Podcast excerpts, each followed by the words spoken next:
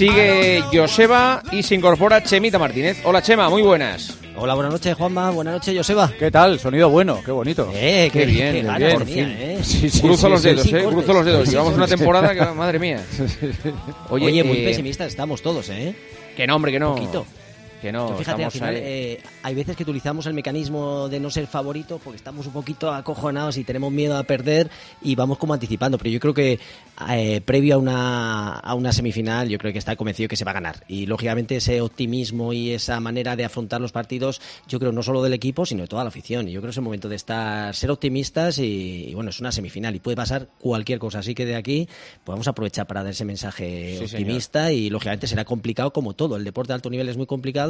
Hay cuatro equipos que son los mejores de, de Europa y lo que tienen que hacer es cada uno pelear con sus armas y esperemos que España eh, esté en la final. Hay que meter al Ojalá. Moro y a Chema en el vestuario mañana antes del partido. Sí, sí, sí, han, mo- han- han motivado, desde luego, sus mensajes son los más motivadores en, en este partidazo. Bueno, llevamos 56 atletas a, a Tokio. 56, fíjate que es una cifra más bien alta, lógicamente, porque todo el mundo va a preguntar cuántas opciones de medalla, que no sé si era lo segundo que me vas a preguntar, Juanma, y bueno, una delegación numerosa, pero tampoco con tantas opciones como tenemos a medalla. Hemos visto que está Orlando, que se ha recuperado en, los últimos tiempos, que tiene opciones, Ana Peleteiro. Eh, también hemos visto que en el medio fondo, que sabéis que siempre ha sido eh, una especialidad donde hemos siempre rascado algo, y encima Esther Guerrero ha, hecho 4-0 este fin de semana en Oslo, Adrián Ben ha hecho 1-44 en, en Oslo, y Ignacio Fontes también 3-33 en 1500, con lo cual a ver si estas pruebas de medio fondo se pueden dar un poquito bien y podemos rascar algo más. Ana Peleteiro el salto.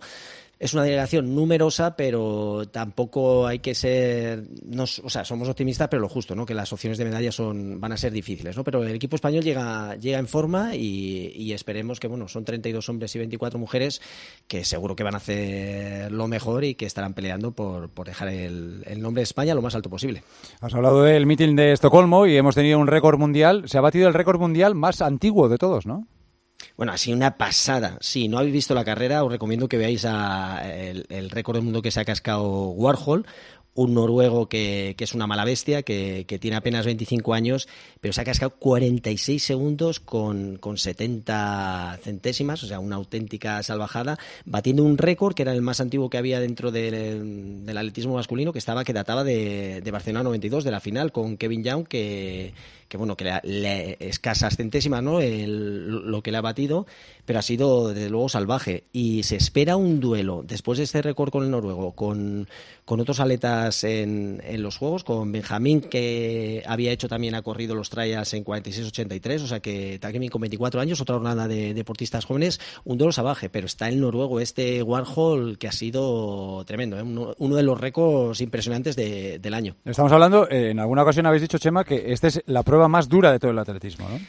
A mí sí, o sea, a mí me parece que el 400, eh, muchas veces te pregunta la gente eh, que, la maratón se sufre mucho porque son dos horas, luego la gente te dice, si haces cuatro horas sufres más. No, no, las pruebas cuanto más cortas vas mucho más rápido, sufres muchísimos más, el sufrimiento es mucho más intenso y en esta prueba de 400 es la prueba que más ácido láctico genera, es decir, que tu cuerpo es capaz de aguantar con unas dosis muy altas de ácido láctico, que es una forma de energía, y desde luego la gente acaba totalmente, bueno, con vómitos, mareados, eh, aquí sí que se pillan auténticas pájaras y para mí es la, prueba más dura de, todo el calendario atlético, ¿no? Eh, es muy, muy dura. Y bueno, Vamos a conocer alguna de las posibles estrellas de en los Juegos Olímpicos. Es que estamos eh, un poco sorprendidos, Chema, por qué pasa con el mediofondo de los países nórdicos. ¿Por qué hay tantos y tan buenos atletas? Y para ello nos vamos a fijar en la figura de Jacob, a ver si lo digo bien, se dice Ingebrigtsen. Ingebrigtsen, sí. Bueno, este es un tipo curioso. eh, estamos viendo que, ha emergido un atletismo con mucho poderío. eh, no tienen miedo a nada, o sea que le echan un par directamente. Y, este vikingo africano, como se le llama a Jacob Ingebrigtsen, viene una saga de que son tres hermanos, son Jacob, Henrik y, y ¿no? Y aquí lo, curioso es que el padre, eh, Gerd Ingebrigtsen, pues desde muy pequeño les ha empezado a ¿eh? entrenar. Complicado, sí. Sí, Cuando pasaban lista en clase el profesor tenía que estar... que Bristen, joder, es que es, es, difícil, es difícil. Al final, yo digo Ingrebisen porque, pero vamos, que lo digo mal, esto te acostumbras a decirlo y, no tengo la menor idea. Eh, seguramente se pronuncia de otra forma, pero bueno, nosotros lo intentamos.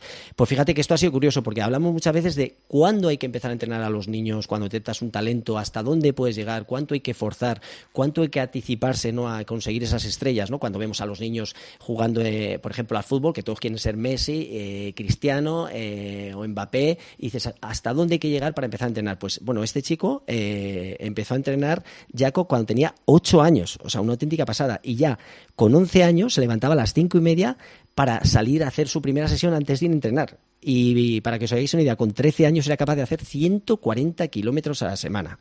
Ya iba al fisio todos los días y el padre, bueno, pues eh, su método, el método Ingebrigtsen, lo que hacía era entrenar, aparte de estas sesiones, de utilizar o trabajar con los tres hermanos de forma profesional desde tan pequeños, combinaba un método de, con el ácido láctico. Lo que hemos dicho que en las pruebas de 400 vas al límite y generas muchos minimoles de láctico, lo que hacía este hombre es que no les dejaba correr eh, a más de 23 kilómetros por hora, que ya está bien, o sea que para que no se le disparase demasiado y pudiera seguir eh, entrenando.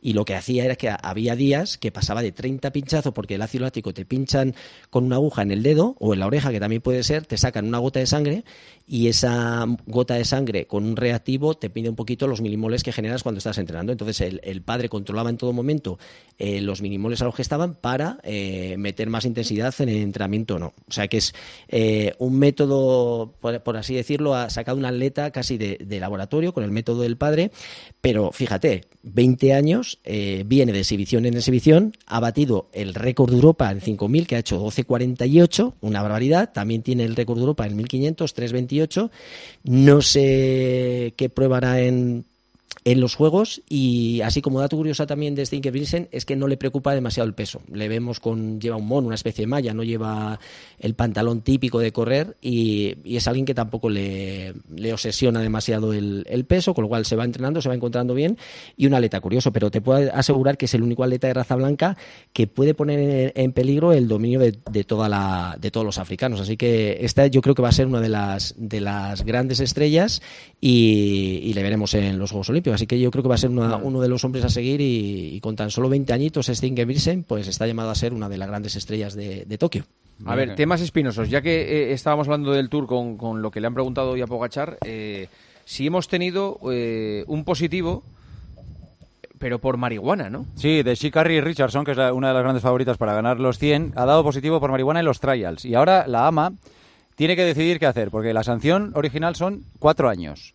Pero si tú demuestras que el consumo de marihuana no está relacionado con la mejora del rendimiento deportivo, esa sanción puede quedarse en tres meses. Pero, una cosa, ¿quién va, quién va a consumir marihuana para mejorar eh, deportivamente? Pues Nadie. Eso no se sabe. yo creo que tiene efectos de, todo tipo, ¿no? Y me imagino que uno de los efectos también será alguna mejora del rendimiento. En este caso, esta es una atleta un poquito, sí, es, es una atleta un poquito diferente, eh, es muy peculiar y, bueno, ella en todo momento ha dicho que lo ha consumido porque tenía el entorno de su madre que había fallecido y que bueno, que lo ha, lo ha asumido, tampoco ha puesto mucho, muchas pegas, pero creo que, Joseba, no estoy seguro que la sanción se la hubieran reducido por, por admitirlo y la única historia está que no podría competir porque le han anulado la marca de los trials que hizo el, el Marcón y solo podía optar a, ir en, en, relevos y creo que ella tampoco estaba muy por la labor de, de ir en relevos, así que eh, lo ha asumido, eh, en este caso, pues como eh, es una sustancia que, como dice Juanma, ¿no? que es extraño que no se sabe un poco cómo puede actuar, aunque el cannabis sí que está, incluso a nivel médico, lo toma para tener ciertas ciertas mejoras, ¿no? también puede ser que, tenga beneficios en el, alto rendimiento. Al final, estableces una línea ¿no? en la cual dices que unos medicamentos, unos productos sí, otros no, y lógicamente, si a alguien le pillan con, con, ese consumo de esa sustancia prohibida, pues lógicamente pues es considerado un positivo. Ya eh, al, final puedes estar valorar si eso te parece más, menos, si eso lo utiliza para, eh, en este caso, para quitarse de, una pena, como decía que había fallecido su, su, madre, o simplemente por el, mero hecho de ganar pues eso, ese, esas décimas que no creo que en este caso lo, hubieran hecho falta.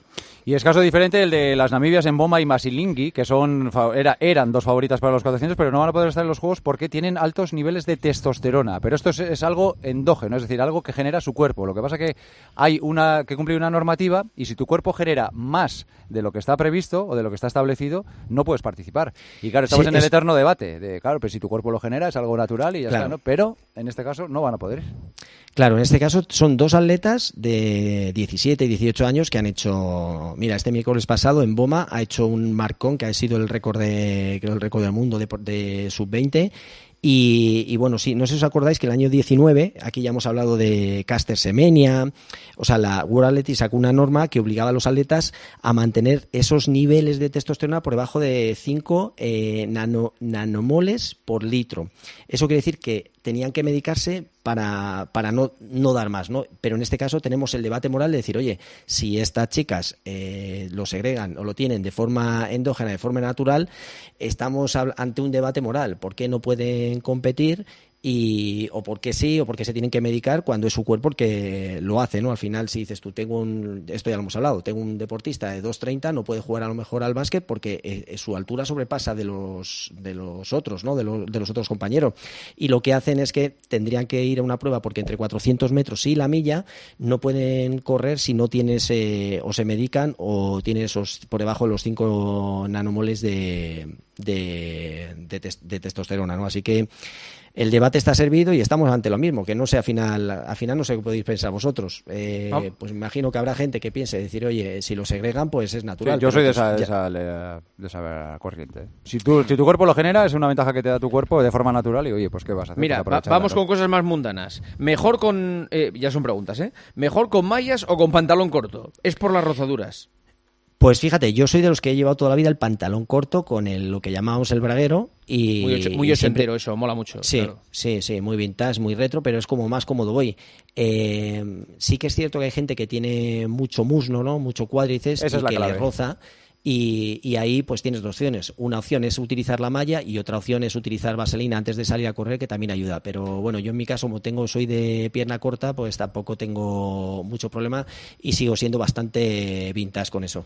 Entreno con las Ultravox 21 y las series con Adicero Pro. ¿Cuáles me pongo para una media maratón?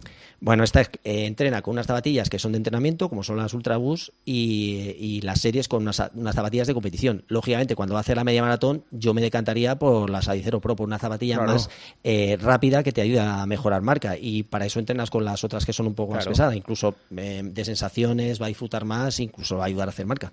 Va a mejorar. ¿Algún consejo para las carreras nocturnas?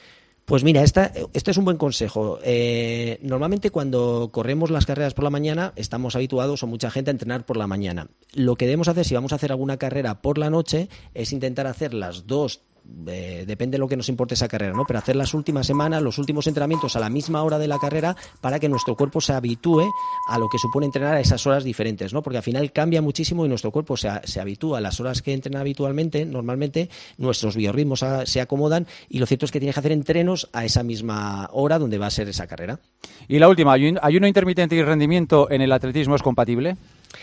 A ver, eh, yo creo que al final los deportistas de alto nivel buscan el máximo, sacar el máximo rendimiento y cuidándose, llevando a su cuerpo al límite. Lógicamente, si tienes que estar asesorado por alguien que te, que te apoye en ese, en esa ayuda, que, que controles todas las ayudas de todo lo que comes y sobre todo en esos periodos en los que estás haciendo ayuno. Yo para eh, si no tengo un control exhaustivo y de alguien que te pueda apoyar, o sea, un equipo con el nutricionista y que en todo momento estés controlado, yo tendría mucho cuidado porque estás jugando demasiado al límite y hay veces que ganar, eh, por ganar algo de peso, puedes minimizar un poquito lo que tus reservas se, recuperen, que tu cuerpo esté en mejor estado para seguir entrenando y, mejorando. ¿no? Así que es complicado porque tienes que estar muy preparado y con un equipo que te pueda apoyar.